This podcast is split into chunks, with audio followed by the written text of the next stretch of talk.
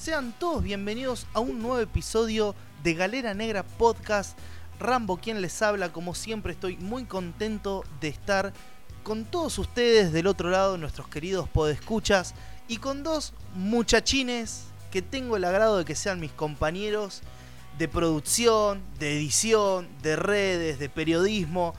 Dos grandes muchachos, así que Chris, Seba, ¿cómo están? Los saludo y cuéntenme, ¿qué, qué anduvieron haciendo? ¿Cómo están? ¿Cómo les va jóvenes? Acá estamos, una nueva semana de Galera Negra Podcast. Hoy tenemos un episodio con un lindo debate que se viene prontamente, pero también con algo, con una pequeña reminiscencia al pasado, algo fundacional en la historia del metal. Así que no quiero anticiparme, pero estoy bastante eh, con adrenalina por eso. Hoy es un día para enaltecer las raíces del mundo del metal y del rock. Es un día de aniversarios, es un programa especial de alguna manera que nos va a tocar el corazón, aunque sea un poquito a todos, porque si a alguien no le gusta de los discos que vamos a hablar hoy, por favor déjenlo en los comentarios y, y ampliaremos el debate. Pero hay mucho amor. Si a alguien no le gusta, no lo queremos como oyente. mentira, mentira. No, por favor. Yo, sí lo quiero como oyente porque como buen hereje hay que bancar otros herejes, pero sería muy raro. Yo creo que ya a esta altura de lo que vamos a hablar, mirá, mirá, me pongo ansioso y, y no quiero hacer spoiler. Pero bueno, como bien mencionaron estos dos muchachitos, tenemos acá una dinámica preparada para el episodio de hoy que tiene que ver con los 50 años de un disco fundamental. Es el tercer disco de una de las bandas, si no la pionera del heavy metal. No voy a hacer spoiler, voy a dar directamente paso al disparador. Y el disparador tiene que ver con esto porque estamos hablando de un disco de los años 70 que salió muy cerquita de sus antecesores, es decir, había poco tiempo entre disco y disco. Y, esto me llevó a preguntarme en la semana cuando estábamos haciendo nuestros oficios de producción de podcast, fue de, por qué las bandas pioneras sacaban y grababan álbumes como si fuera, che, voy al estudio, grabo un álbum, vuelvo, me hago un churrasco, como, voy, grabo dos solos más y ahí tienen el disco, vayan a comprarlo. Y sin embargo tenemos grandes bandas hoy en día, por ejemplo, como es el caso de Tool, que se tardaron 13 años en grabar un álbum. Y lo, y lo esperábamos y lo esperábamos y lo esperábamos. Y el disco nunca viene. Entonces es como decir, ¿qué es lo que pasó en el medio?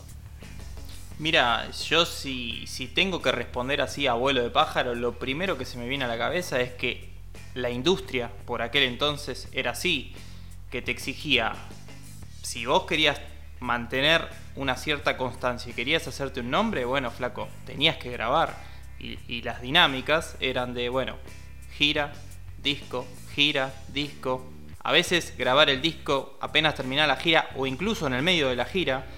Ahora bien, uno puede decir que esta labor, que esta tarea, eh, haga que, el sonido, que el contenido, que el material sea un poco plano.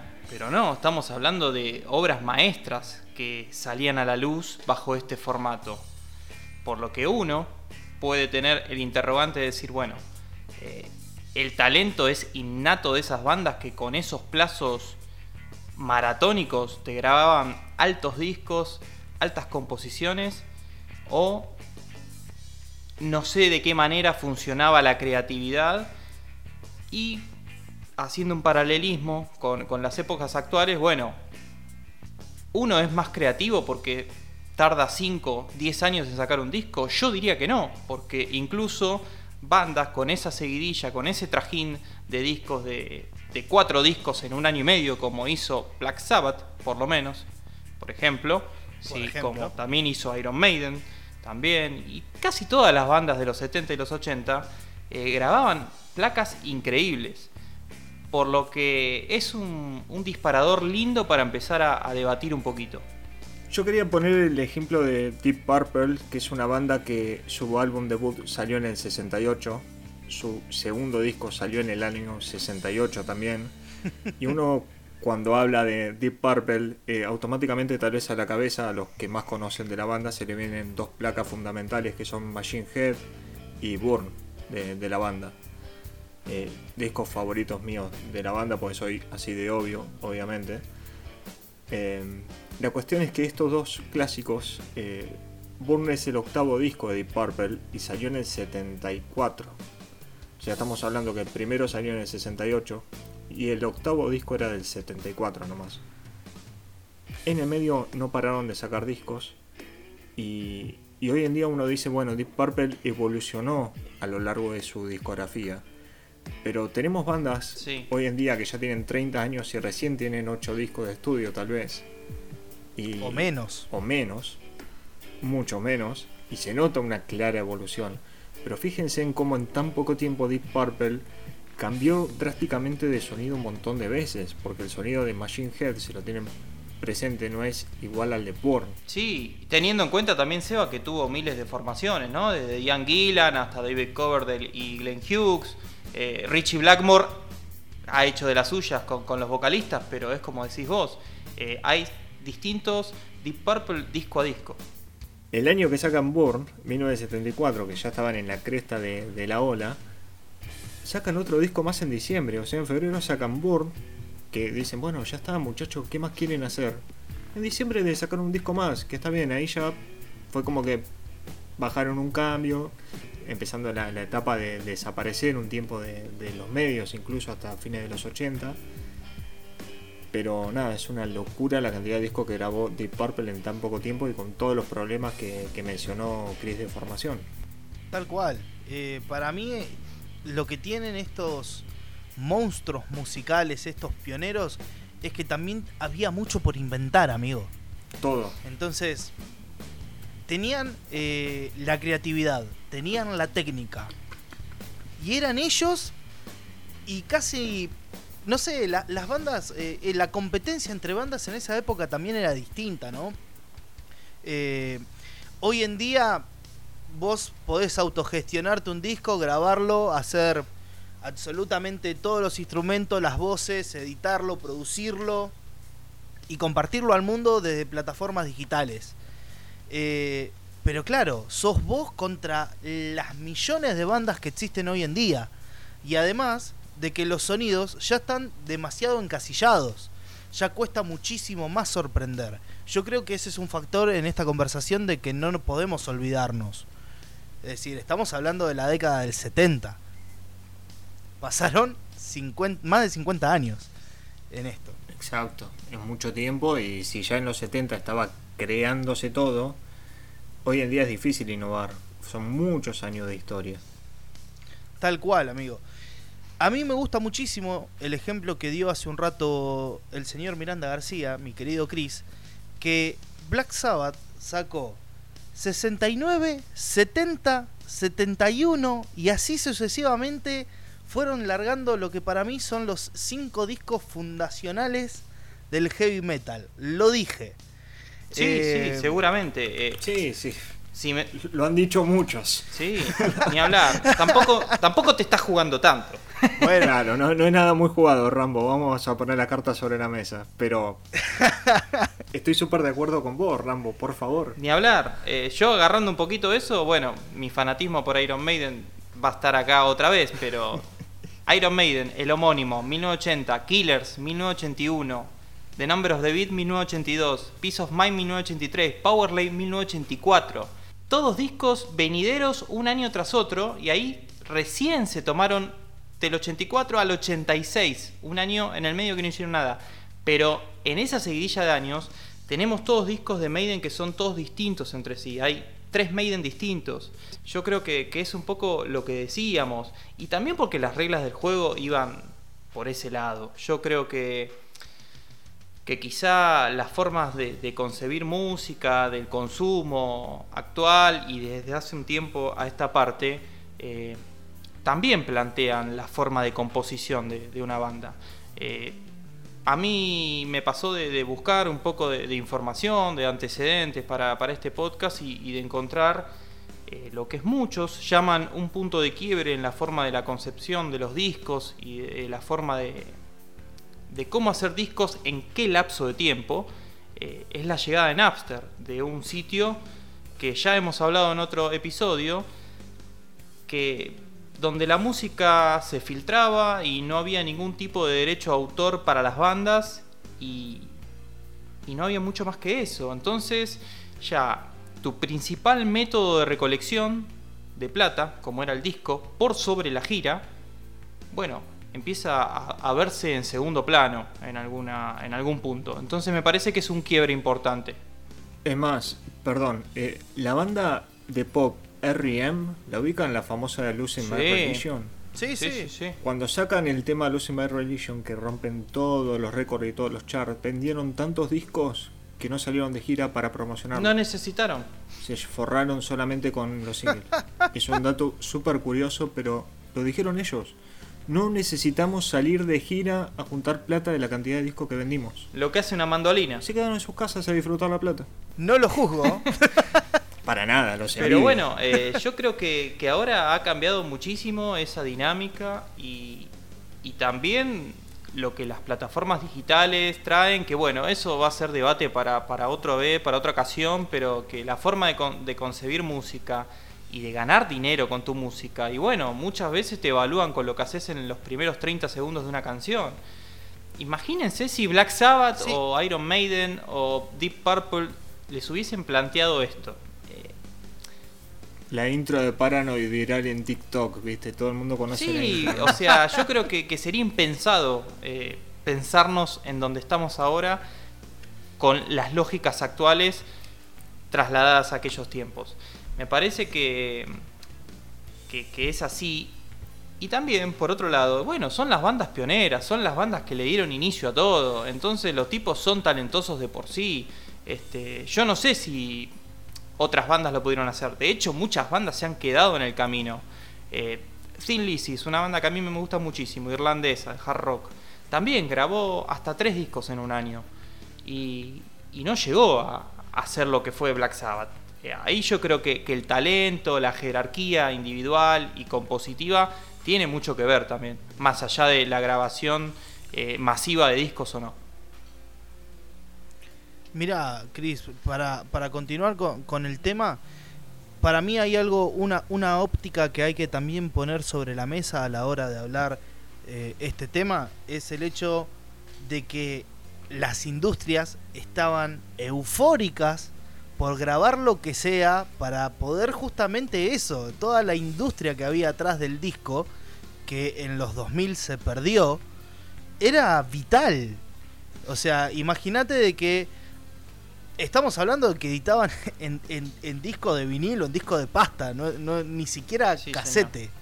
Eh, lo cual eh, vos tenías que ir a la disquería, vos no veías qué disco había hasta que no lo levantabas de, lo que son las góndolas y veías la tapa y comprabas la, la música básicamente por la tapa. Sí. Hoy en día, sin que hayan largado disco, las bandas pueden tener Instagram, Facebook, Bandcamp, Spotify. Entonces, eh, la manera de, entrar a lo que es la, beta comercial de todo esto es muy distinta. ¿No? Y yo creo que, ahí es, ese es el punto fundamental.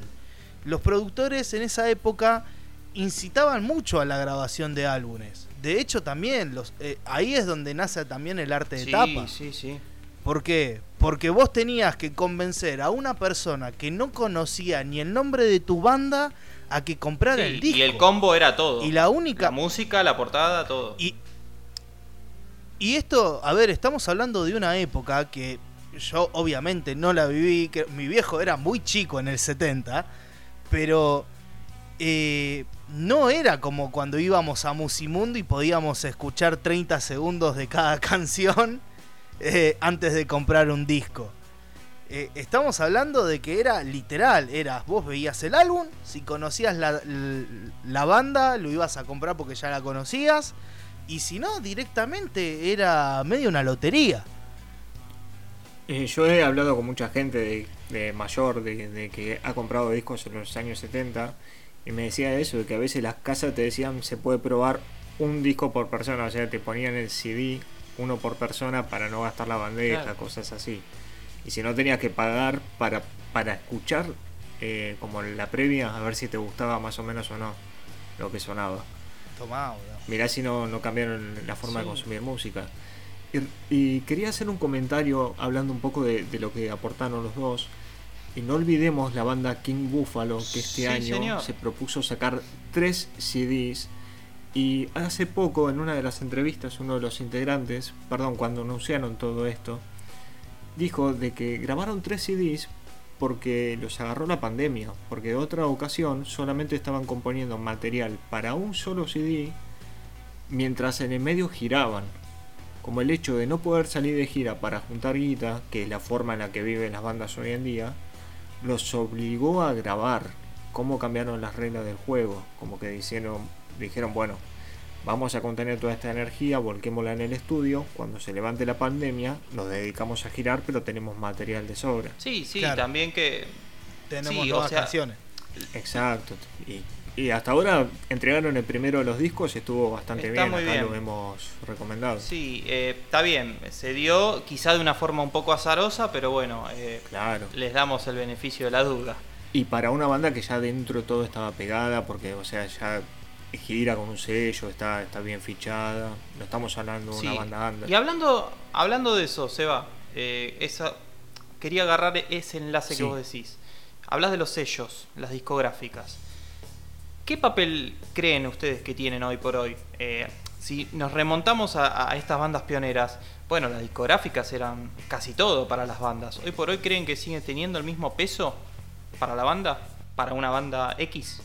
Para mí hoy en día las discográficas, eh, yo sigo muchas discográficas y, noto de que algunas en particular siguen conservando como una línea, una, un sonido en particular de bandas. Por ejemplo, Session of Mist, uno más o menos sabe qué tipo de bandas va a encontrar en ese sello. En Nuclear Blast tal vez uno encuentra más variedad, pero al fin y al cabo son bandas que intentan ser gancheras más allá del género. Claro. Entonces creo que cada sello Sí. tiene un cierto registro de, de bandas en particular. Pero a la vez estoy viendo muchas bandas grandes que, que están empezando a tomar como el control propio de su mercado. Por poner un solo ejemplo, obviamente que tiene muchos peros. El ejemplo que voy a poner, Metallica, que hace un año, unos años atrás compró su propio catálogo de música y empezó a controlar su mercado y no dejarlo a mano de los sellos. Pero a la vez tienen eh, Sí. contrato con sellos para distribución y promoción. Se alimentan de otra manera. Entonces, creo que los sellos tienen un espectro distinto para cada tipo de mercado hoy en día. Sí, sí, sí, eso lo comprendo. Después otro, otro, otro aspecto que, que se me dispara de, de todo esto que venimos hablando es, bueno, el capitalismo exacerbado al que hemos llegado hoy en día hacen que las bandas también puedan recolectar plata de merchandising de otros lados y bueno, quizá no necesitan o no se ven en el, en el compromiso de, bueno, tenemos que componer para sostenernos, que quizá también termina afectando un poco a la creatividad inconscientemente, pero es todo un debate. Eh, te lo digo en dos palabras, Chris. Twister Sister, Sí, señor. Que gran Sí. ejemplo de una banda que ha dicho, ¿para qué vamos a seguir grabando música si todo el mundo quiere escuchar las mismas canciones que grabamos hace 30 años, 40 años atrás? Sí, sí, sí. Y, y Sí. ellos lo dijeron, no grabamos discos de estudios porque a nadie le interesa. Es verdad. Dee Snyder sigue componiendo solista, pero Twister Sister no compone hace no sé cuántos años. Como banda no, algunos miembros de Twister Sister han compuesto en otros proyectos, sobre todo Dee Snyder, que nunca paró. Sí, sí, es un es un interrogante que bueno, un poco lo estamos resolviendo acá con esta Sí. charla, pero que seguramente desde lo creativo y desde la composición y bueno, va a afectar.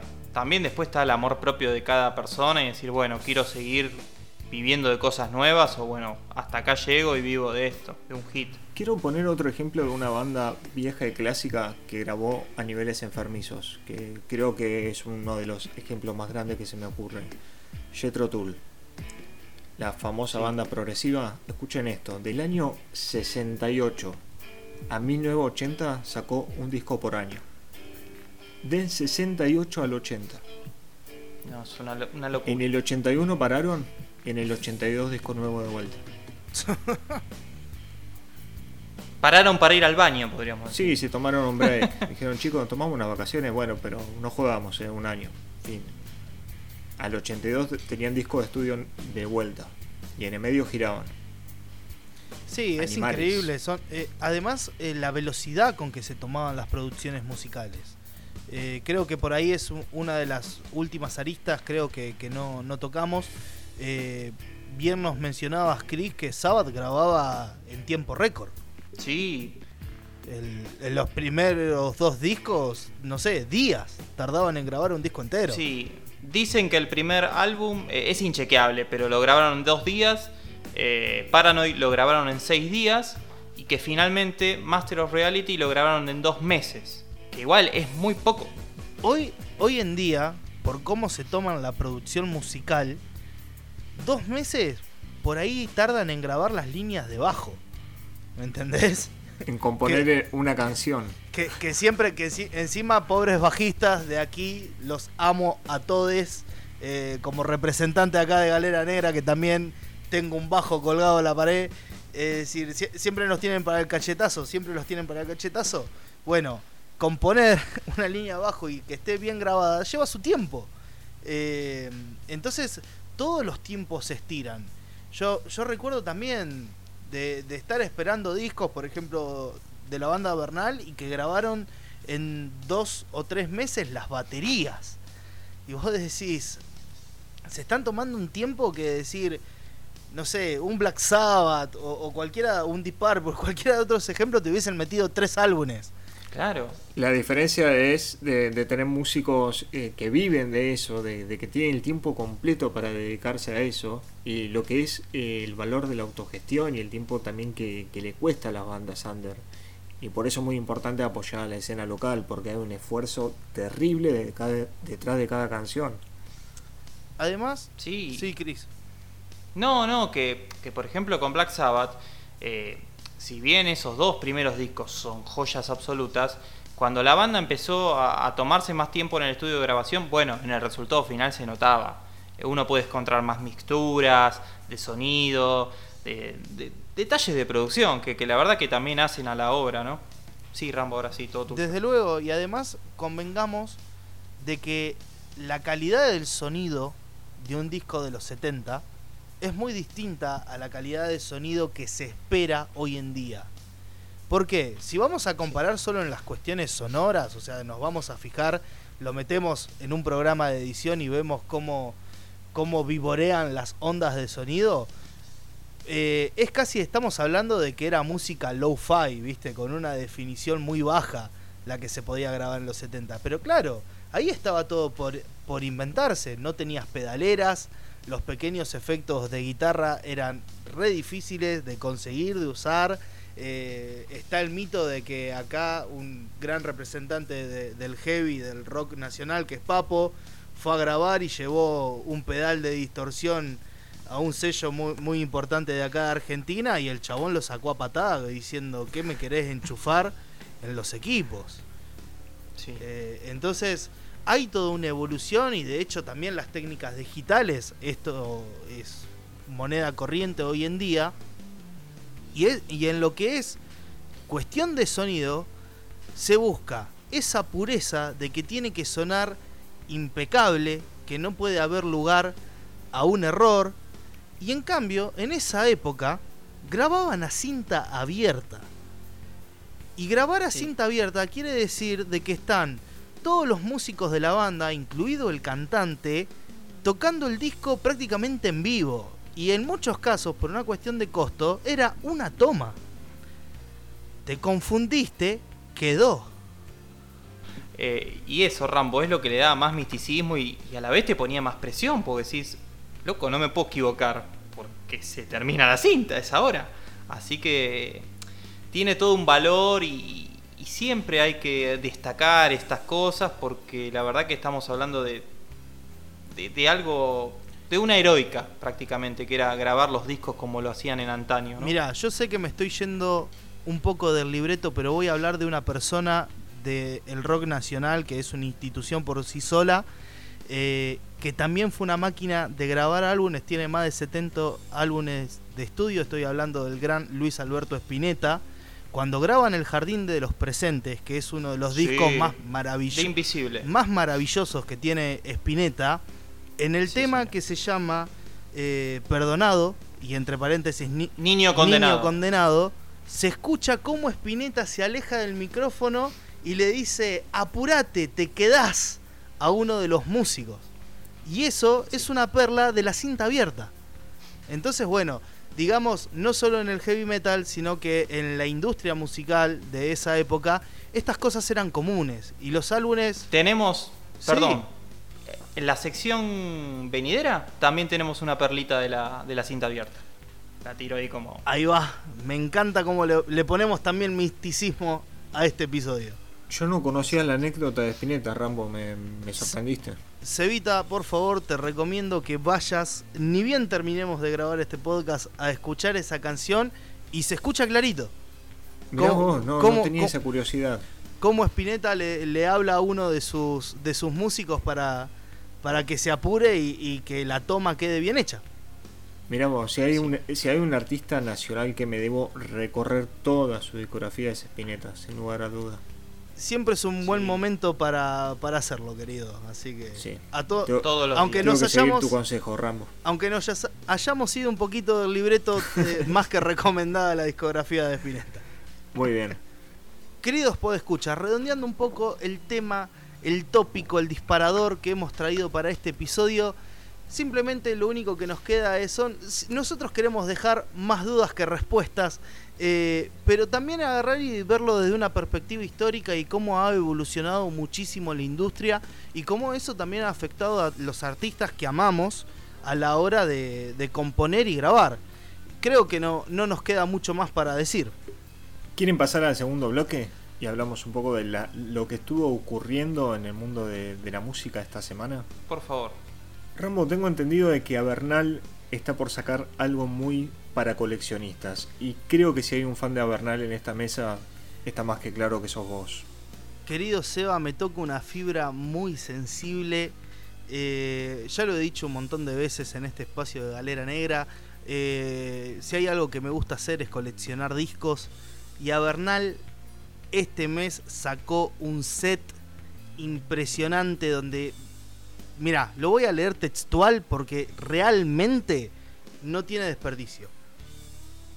Va a estar disponible en preventa hasta fin de mes un alucinante bots con dos CDs en formato digipack, obviamente el homónimo, y un compilado de rarezas que ellos mismos lo titularon Los primeros síntomas del rigor de la muerte. Más dos cassettes, libro de 40 páginas con la biografía, póster, posavasos, flyer de época, sticker, pin, postal, cinta llavero. La verdad que es una apuesta fuerte que está haciendo Avernal. Cabe destacar que son 200 unidades, esto obviamente es una edición para los coleccionistas. Recordemos que Avernal tiene más de 25 años en el death metal argentino y que en su carrera tienen un montón de discazos. Pero las noticias con Avernal no se acaban aquí porque también tienen programadas dos fechas para el 7 de agosto en el Emergente Bar presenciales. Esto, esto es, es la palabra que todos queríamos escuchar. La verdad que yo estoy Sí. muy contento. Ojalá pueda ir, ojalá me cruce alguno de nuestros escucha ahí. El, a las 19 horas y a las 21. La fecha, la fecha de las 21 horas ya está agotada.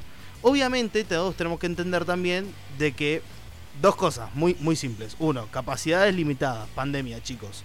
Y dos, de que obviamente no la bardeemos. Portémonos bien eh, eh, a la hora de los shows presenciales porque así de a poco la rueda empieza a girar de nuevo y, de- y todos podemos disfrutar de unos buenos shows. Déjense el barbijo puesto, no, no estén molestando a los demás presentes, no se le acerquen a gente que no conozcan, respeten un poco la distancia social, vayan a pasarla bien, tómense una birrita ahí en un rincón y apoyar a las bandas locales, como siempre. Sí, yo también quería decir que la verdad que leer la palabra presencial te llena un poco el alma. Eh, es como dice Seba, tomémoslo con calma. Estamos, nos estamos vacunando de a poco, pero esto todavía no terminó. Así que que es un pasito más en la batalla y, disfruten de ese, los que puedan ir de ese show de Avernal que la va a romper. para cerrar con la parte de noticias de Avernal, también para todos aquellos que no puedan obviamente ir a la fecha presencial, les quiero recordar que van a tener dos live sessions. Eh, uno es para el Argentina Online Metal Fest y el otro para el México Metal Fest.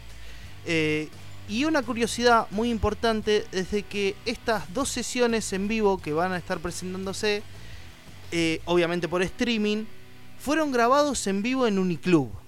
Es decir, tienen muy buenas cámaras, está bien grabado, está obviamente el sonido tomado de consola, se va a escuchar bien, se va a ver bien. Yo sé que no es lo mismo.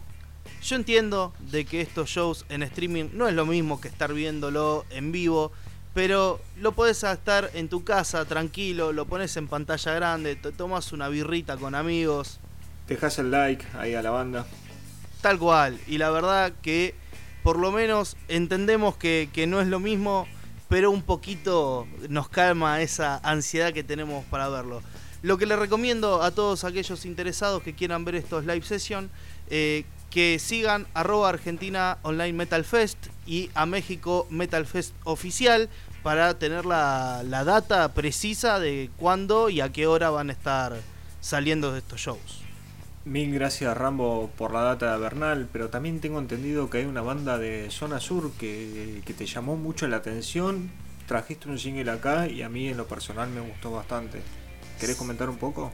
Sí señor, estoy hablando de Dead Breed que estrenaron su primer single de estudio que se llama El Farsante, lo hicieron con un videoclip muy lindo de ver, es también un tipo un live session que están los músicos tocando. Eh, a mí me gustó mucho, y me sorprendió para bien una banda súper actual, nacida en 2019, que tengan eh, ciertos elementos del nu metal.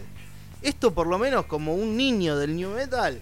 Eh, me, trae alegría a mi pequeño corazón. A mí me gustó porque es esa mezcla entre el metal moderno que sonó en los últimos 10 años. Eh, no sé, sentí cosas pesaditas a lo Killswitch Engage, pero sin dejar de, lado ese corazón new de antaño. Entonces me gustó, me gustó como primer single, como que me da curiosidad, no sé si van a sacar un EP o un próximo disco completo de estudio, pero Dead Breed, estoy muy atento a la banda, la verdad que me sorprendió para bien.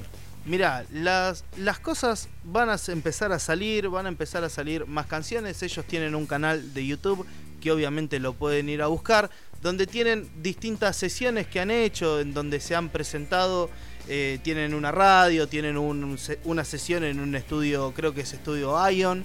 Eh, yo les recomiendo que le presten mucha atención. Eh, acaban de presentarse junto a Mato Grosso y Resistiendo en Sadar Club en Wilde. Estoy hablando de una fecha que sucedió este fin de semana. Nosotros estamos grabando el 25 de julio del 2021. lamentablemente por una cuestión climatológica no pude estar ahí. Pero sinceramente yo a estos muchachos los vi con su primera formación en 2019, cuando se presentaban conjunto a otras bandas. Y si mal no me acuerdo fue en la presentación de un disco de Mato Grosso. Y bueno, obviamente tenían otra formación, la banda estaba recién comenzando, pero estaba muy bien, me gustó su sonido y por eso yo quería recordarles a todos de que esta banda está, ya están consolidados y que tenemos que estar al pendiente porque seguramente se, vengan muchas novedades.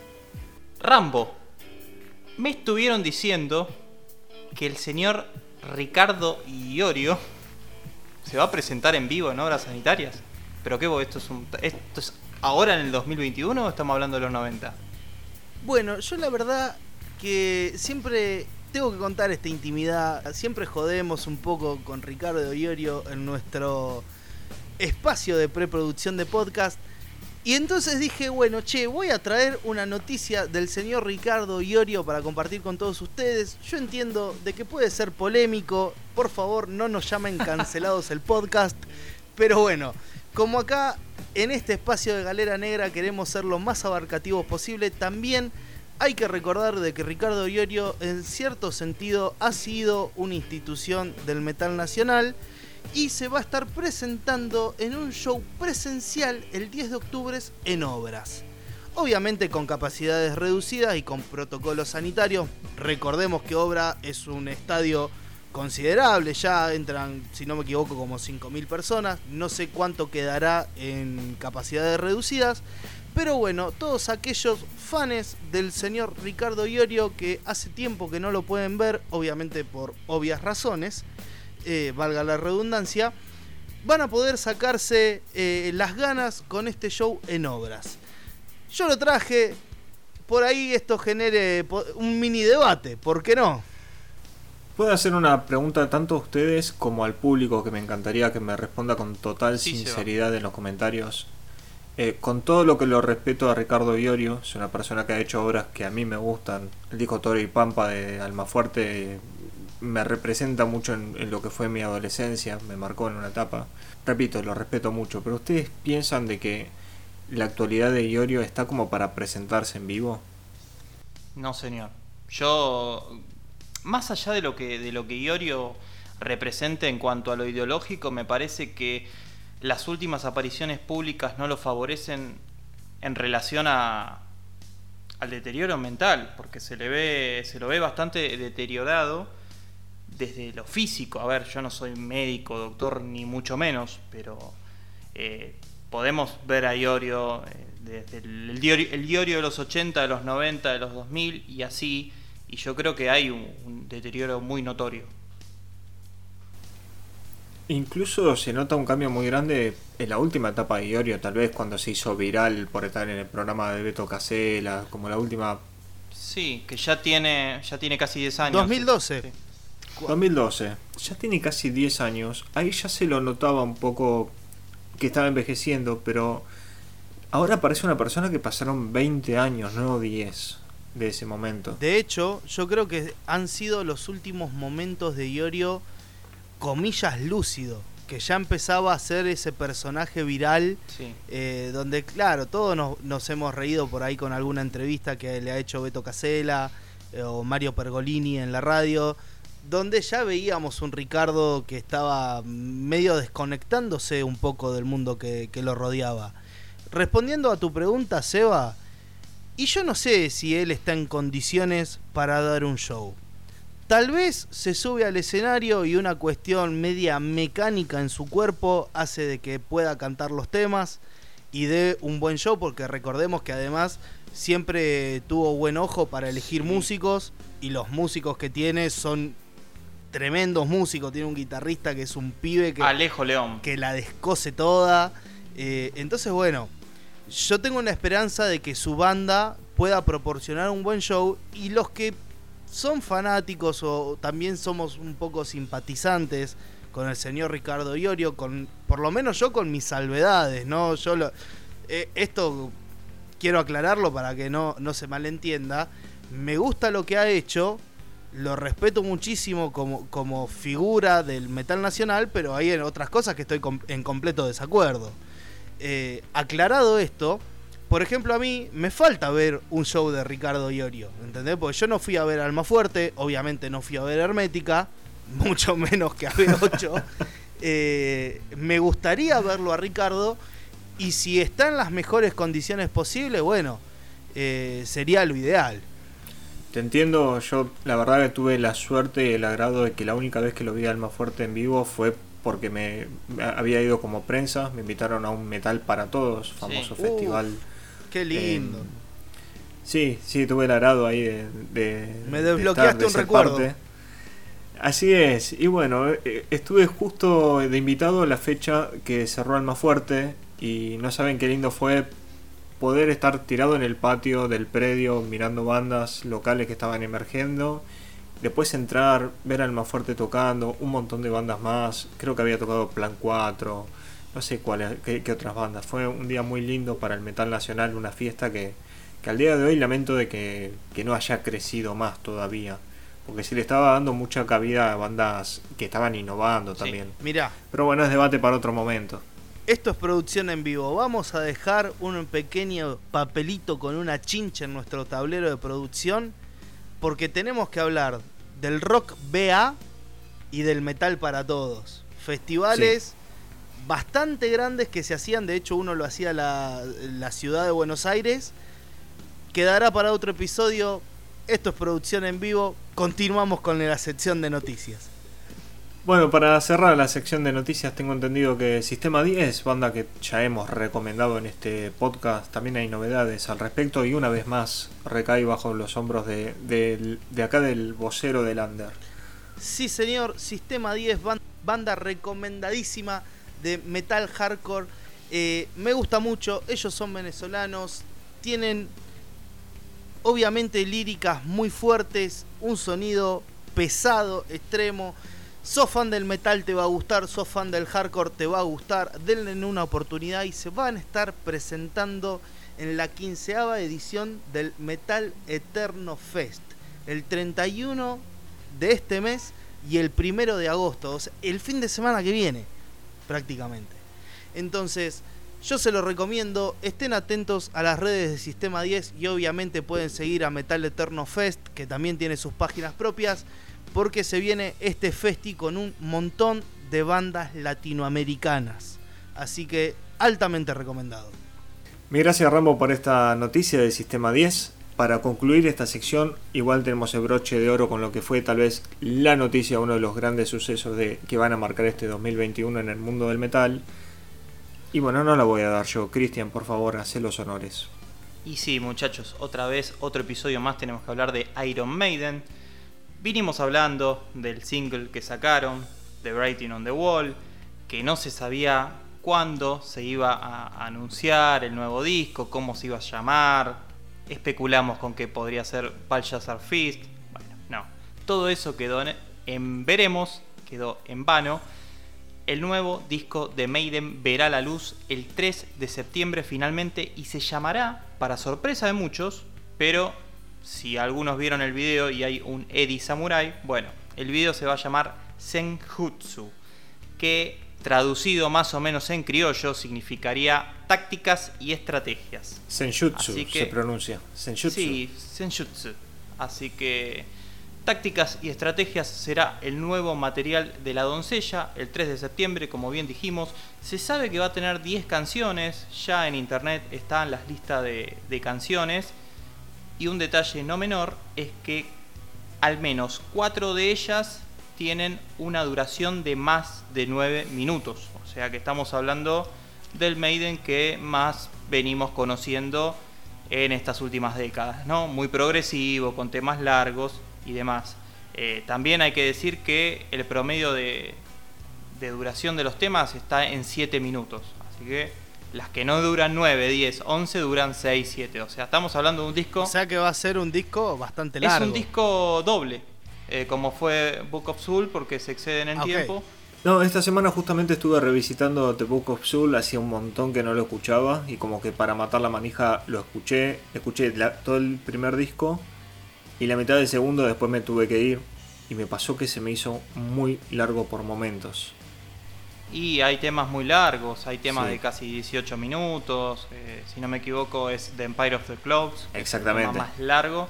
Eh, sí, es un disco que yo no, no, voy a escuchar tan seguido. Eh, y bueno, este yo calculo que va a ir por la misma tónica, igual tengo mucha manija. Hay dos temas de 4 minutos que ahí espero un poquito del Maiden clásico, del Maiden bien galopante a, a los Harris.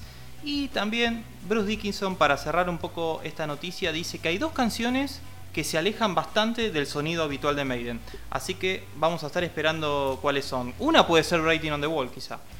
Mirá, como mi posición de hereje no me deja opinar demasiado de, Iron Maiden, les vengo a transmitir por ahí un poco la experiencia eh, por fuera del fandom, del fan acérrimo de Iron Maiden pero bueno, yo obviamente, ya lo dije en este episodio, colecciono discos, estoy en un grupo de colección de discos y se pasaron toda la semana viendo qué ediciones salían, qué discos, cuándo va a llegar a la Argentina, si va a haber edición nacional.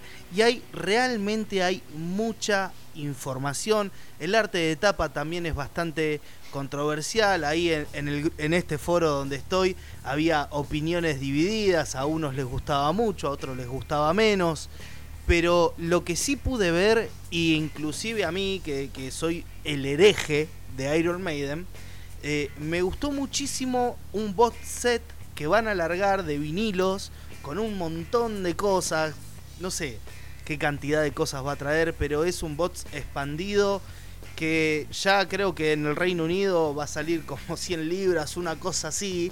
Eh, acá va a estar muy difícil de conseguirla, pero yo los invito a todos nuestros pod escucha que lo busquen, todos los fans de Maiden o el que le haya entrado la curiosidad lo busque porque realmente esa edición física es hermosa. Es más, Rambo, hay una edición, o dos ediciones, una que trae un vinilo de mármol negro y otro de mármol rojo, o sea, estamos hablando de algo deluxe. Pero bueno, básicamente la noticia de la doncella es esa, ya están todos los detalles. En la web van a encontrar información hasta el hartazgo. Y desde mi humilde opinión y posición, espero el disco de la doncella más que nunca. Y estas han sido las noticias, sucesos relevantes de esta semana y ahora yo creo que ha llegado el momento de avanzar en este podcast a una sección que yo estaba esperando muchísimo tenemos un disco que cumplen 50 años. Hace nada, salió el 21 de julio de 1971. Y yo creo que si ya con todos estos indicios, con los indicios que dimos en la primera parte del podcast, no lo sacaron, por favor muchachos, alguno de los dos, háganme el honor de decir de qué disco vamos a estar hablando. Bueno, llegó el momento. Por fin se viene la reseña retro por los 50 años de Master of Reality de Black Sabbath. Todos de pie, por favor. Placa, la tercera placa de estudio del conjunto de Birmingham que fue nombrada, fue mencionada. Así que muy bien Rambo con ese pequeño detalle. Y es un álbum totalmente fundamental para, para lo que es el heavy metal en general Así que eh, nos permitimos poder hacer un pequeño repaso, un pequeño desmenuceo de estas ocho canciones que trae el disco. Así es, querido Chris, querido Seba. Bueno, para hablar un poco de la data técnica de este disco, como bien, mencioné antes, el 21 de julio de 1971 sale Master of Reality, el ya mencionado tercer disco de Black Sabbath, bajo el sello Vertigo Records. Y acá hay una cuestión muy interesante porque después está bajo el sello Warner Bros. Que ahí vamos a entrar en detalle, podemos hablar un poquito de por qué eh, de hecho fue reeditado y se ha hecho un remaster y han cambiado de sello, que también habla mucho de cómo cambió la industria. Pero bueno, sin entrar en demasiado detalle ahí técnico con las disqueras, el 27 de septiembre de ese mismo año logró una certificación de oro por vender medio millón de unidades. Y poco tiempo después alcanzó los 2 millones de discos vendidos, por lo cual no solo ganó una certificación de platino, que sino que ganó dos. Eh, y estamos hablando de un disco de heavy metal. Una animalada, una animalada lo que vendió. Entonces, para mí este es uno de los discos más significativos en la historia del heavy metal. No sorprende a nadie, pero nunca está de más recordarlo. Tiene 8 tracks, Sweet Leaf, After Forever, Embryo, Children of the Grey, Orchid, Lost, Lord of This World, Solitude e Into the Void. Creo que cualquier fan de Black Sabbath reconoce por lo menos entre 4 y 5 temas de los 8. Y caben destacar de que dos son instrumentales.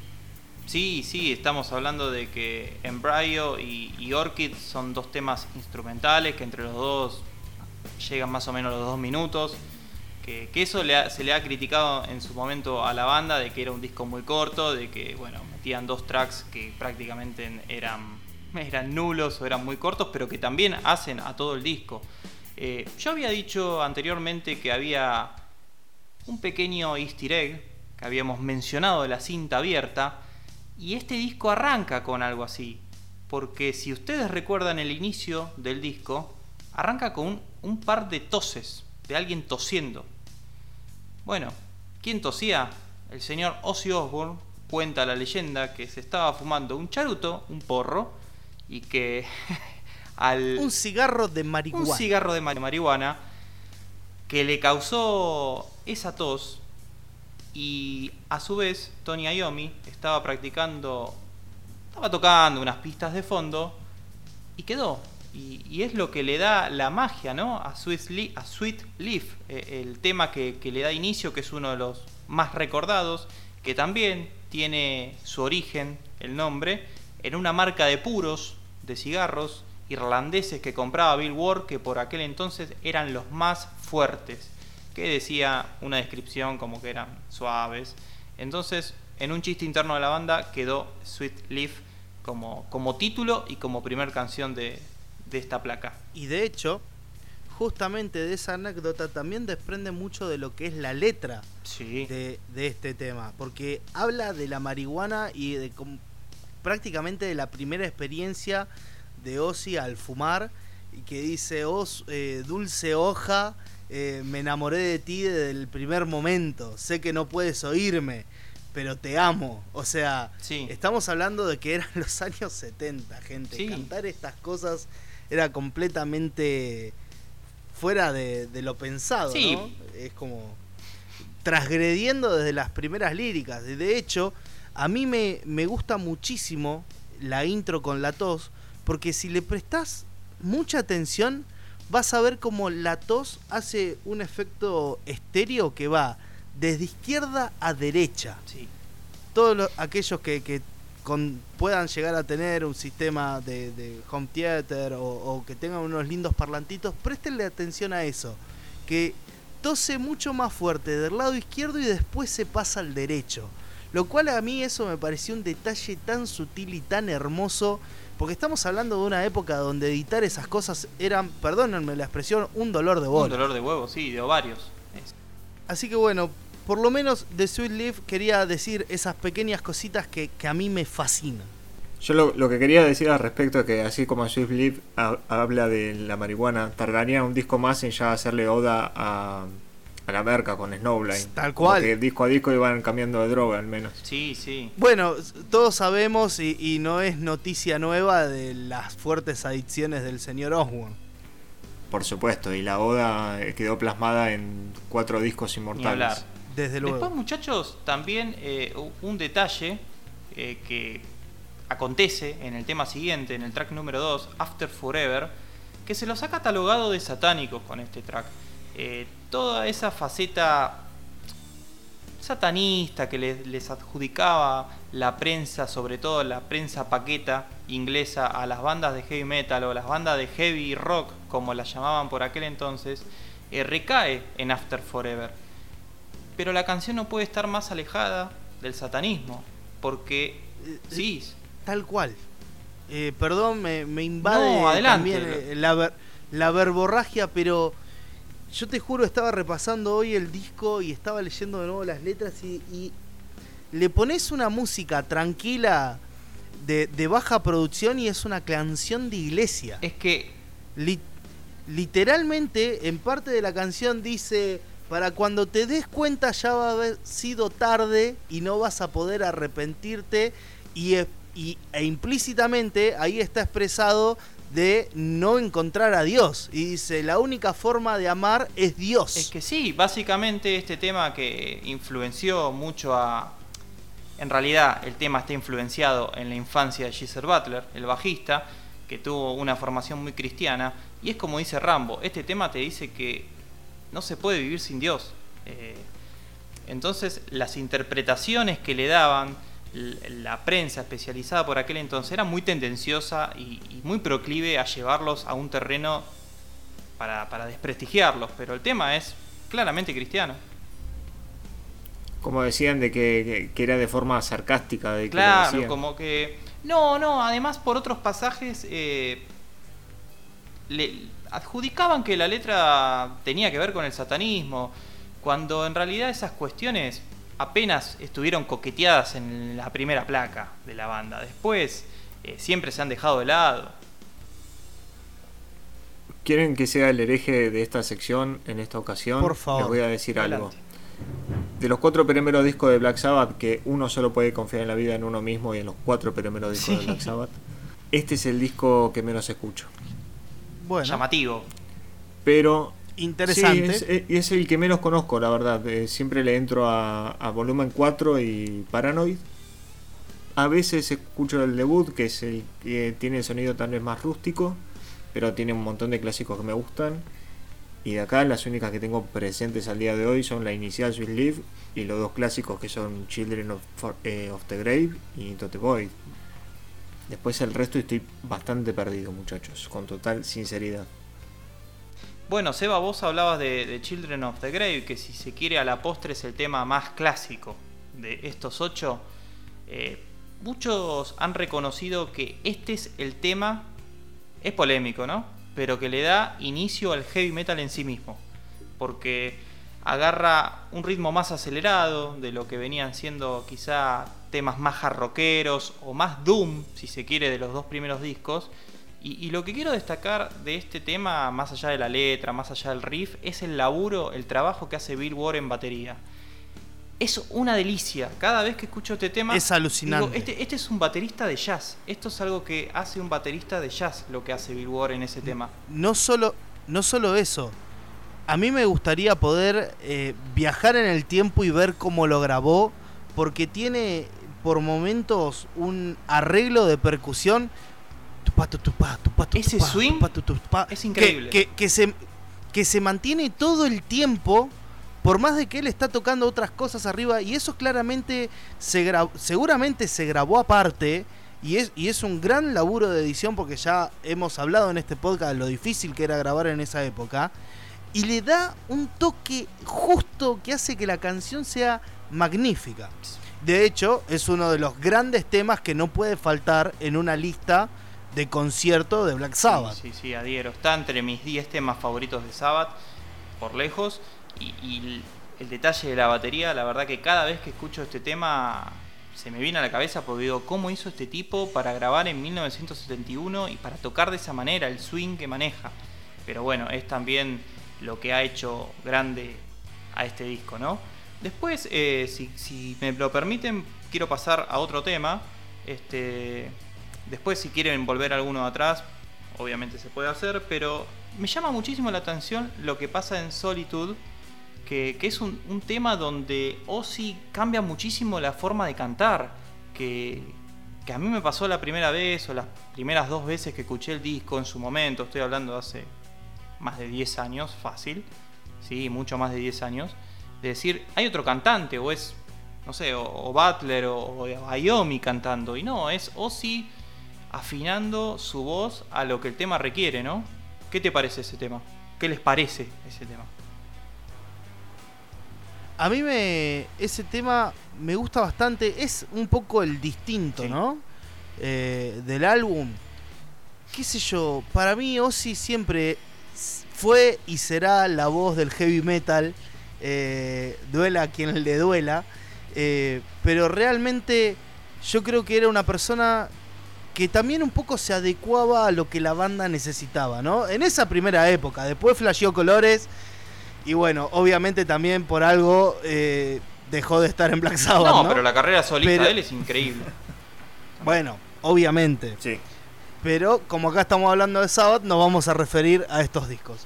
Eh, y a mí la canción me gusta, eh, qué sé yo, está muy bien, sí. También la letra es bastante te invita a reflexionar un poco, habla sobre la soledad. Eh, todo el disco inv invita a leer y meterse un poco eh, para poder entender de esa manera poética, de esa manera metafórica lo que te están tratando de decir. No, no todos los temas son explícitos como After Forever. De hecho, Children of the Grave también está muy bueno para, para analizar. E Into the Void, bueno, que a eso quería llegar Into yo. The Void Into the Void es quiero llegar. Mi, completamente sí. Mi tema favorito cierra el álbum. De, del disco. Eh, sí, el mío también. Mira, a mí yo estoy entre Children of the Grey y Into the Void, pero creo que el riff de guitarra de Into the Void, eh, solo una persona zurda que le hayan cortado los dedos y haya tenido que ponerle cuerdas de banjo a una guitarra lo podía lograr. Obviamente estoy hablando de el gran Tony Iommi. Ya que tocaste el tema de Into the Void, este disco a mí siempre me llamó la atención eh, cómo tantas bandas del mundo del metal reversionó Into the Void. ¿Cuántas bandas grabaron Into the Void en versión cover? A ver, también muchas grabaron Children of the Grave, que es el tema más escuchado del disco, si ven en Spotify la, la reproducción. Children of the Grave eh, lo ha grabado White Zombie, lo grabó Stone Sour, todos tienen su versión. Pero Into the Void, empezando por Zack Wild de Black Label Society, mano derecha de, de Ozzy. Sí, que después hizo dado- Zack Sabbath. Exacto. Zack Sabbath, pero en entrevistas ha dicho de que eh, el solo de Into the Void eh, justamente fue lo que lo una de las canciones que lo inspiró a agarrar una guitarra y al día de hoy de vez en cuando la toca en vivo, así por, por placer, ¿no? Estamos hablando de alguien que llegó a ser mano derecha de Ozzy. No solo mano derecha, de que es uno de los mejores guitarristas del planeta. En cuanto a virtuosismo, coincido sí, plenamente. claro.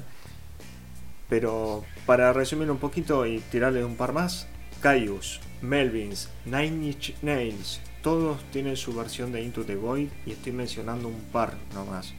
Revisen muy bien, hay muchas bandas y estoy dejando una que ha reversionado más de un tema de, de, de Black Sabbath.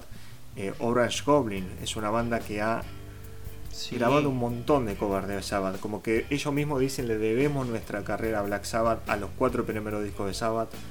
Y bueno, siempre hay amor para, para el resto de, de su carrera en el mundo de Orange Goblin. Pero vean la cantidad de bandas que influenciaron y, y el espectro sea, distinto que maneja cada banda. ¿no? Eh, les mencioné White Zombie, Nine Inch Nails, Caius, Melvins.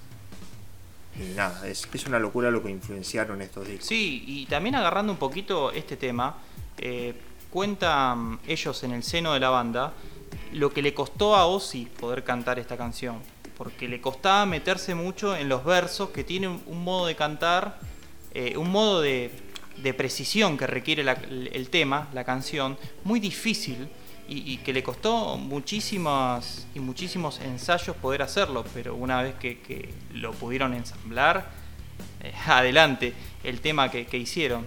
Después también quería tirar una curiosidad que, como bien Seba decía, ¿no? De todas las bandas que, que hicieron versiones de Into the Void y también cuántas bandas se han influenciado de Sabbath, ¿no?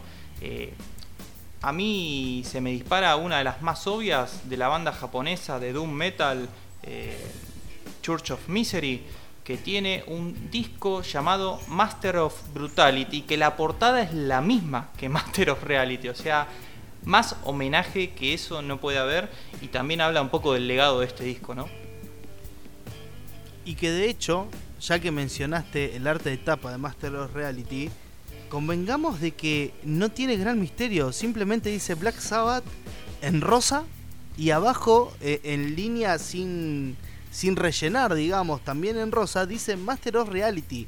Eh, cuando por ejemplo en la tapa del homónimo de Black Sabbath se habían ido hasta una casa, pusieron una mina ahí, le sacaron la foto, que, y es un icono de, de los artes de tapa em, del heavy metal. En esta, el nivel de simpleza, pero el nivel de efectividad también que tiene, lo hace una tapa maravillosa. El diseño de la portada incluso fue muy innovador para la época, con las letras así distorsionadas. Y un detalle a tener en cuenta que esto es pura interpretación mía. El tono de los colores está, yo lo veo muy pero muy muy similar al que usan hoy en día el, movimiento Vaporware, que siempre hacen alusión también al consumo de drogas usando esos tonos violetas Sí. en todas las imágenes de la movida cultural del Vaporware.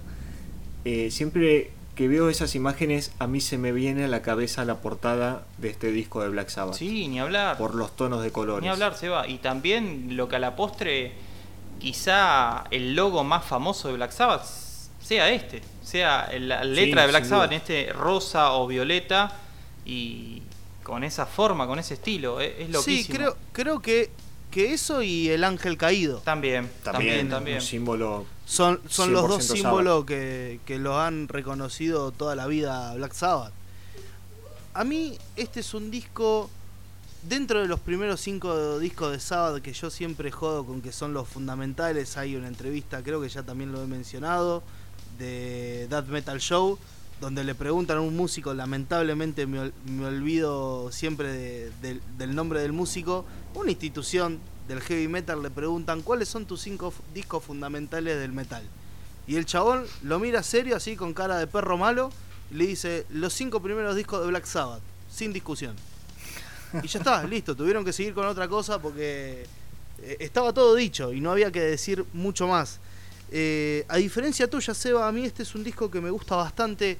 Creo que repasar este álbum solo por el hecho del placer de, escuchar Children of the Grave, Into the Void y obviamente Lord of this World y Solitude también están muy bien. Eh, hace de que valga 100% la pena ponérselo a repasar. El tema número 5, Orchid, es un tema que graba prácticamente solo a Yomi en guitarra.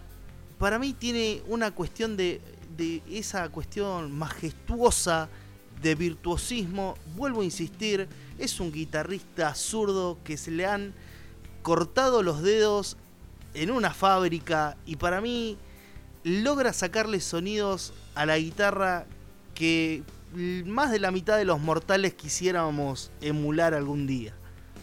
Para concluir esta parte del episodio de Galera Negra donde repasamos los 50 años del disco Master of Reality de Black Sabbath, lo único que me queda para decir, lo único que nos hemos dejado es que denle mucha bola a las letras.